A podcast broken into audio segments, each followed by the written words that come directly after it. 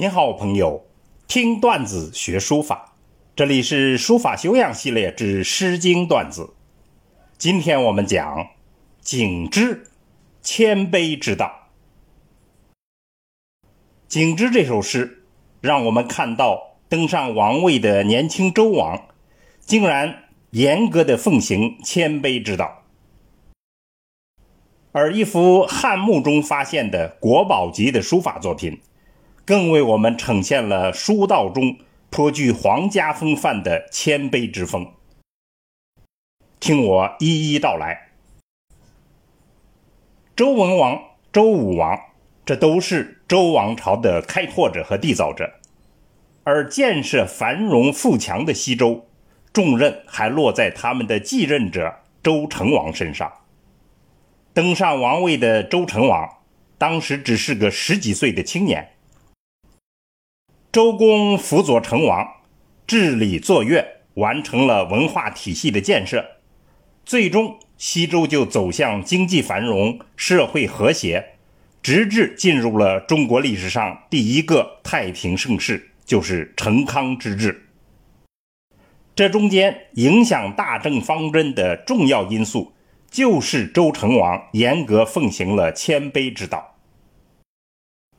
诗经》中为我们留下了真实的记录，就是孔子精心编排的一组诗，包括《敏于小子》《访洛》《景之》和《小毕》这一组诗，完整的反映了周成王谦卑和敬天的思想。这可以视作是实现成康之治的秘密武器。我们就来欣赏这组诗中间最重要的代表之作《景之》。景之，静在这里读第三声，意思是警戒、警醒，是刚上台的周成王自我警戒的诗。诗一开始就告诫自己要警醒，时刻记着上天的使命。景之，景之。天为显示，命不易哉！警醒啊，警醒啊！上天在明察秋毫，天命永恒不变啊！吾曰：“高高在上，至降绝世，日间在兹。”不要说上帝高高在上。诸位世人的升与降，他每天都在监视着。接下来，周成王表示自己内心的真诚与愿望，期待群臣们的辅佐。唯余小子不从警旨，我这个年轻人，岂敢不听命？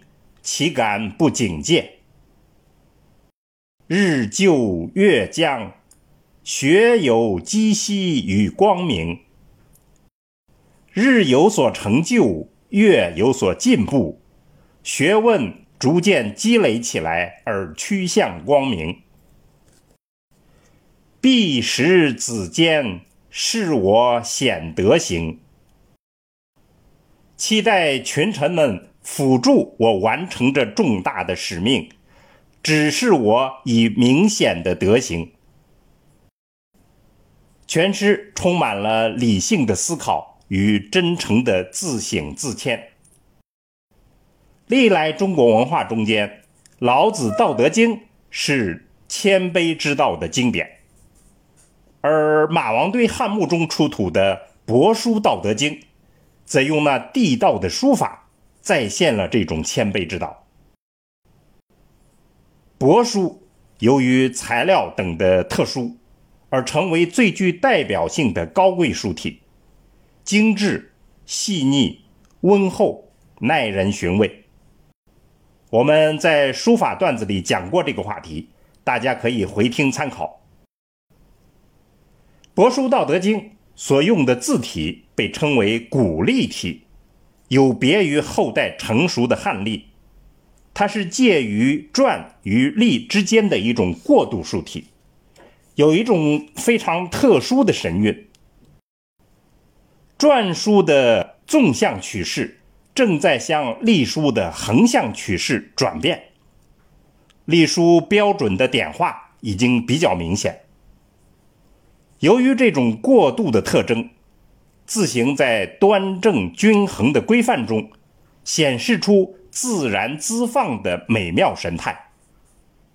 又由于书写者对于丝帛特点的熟悉，充分发挥了其优势，就使得本篇书法笔画沉着、遒健、含允圆厚，非常能够体现《道德经》中间谦卑、柔和、厚道的内容特征。几乎可以说，就是为这种谦卑之道找到了具体的书道表现形式。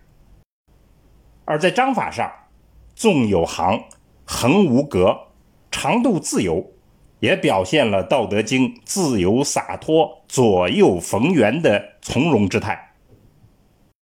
《道德经》提倡的上善若水的审美理想，在帛书中是如此之具体而又传神，而隶书在此时还属于初创阶段，这就更令我们钦佩。当年书写者的悟性与功力了，请大家仔细欣赏、体会这国宝级的书法精品。我们再来一起诵读《诗经·景之》，感悟其中相通的韵致吧。景之，景之，天为显思，命不易哉！吾曰高高在上。至将绝世，日间在兹。朋友们，再见。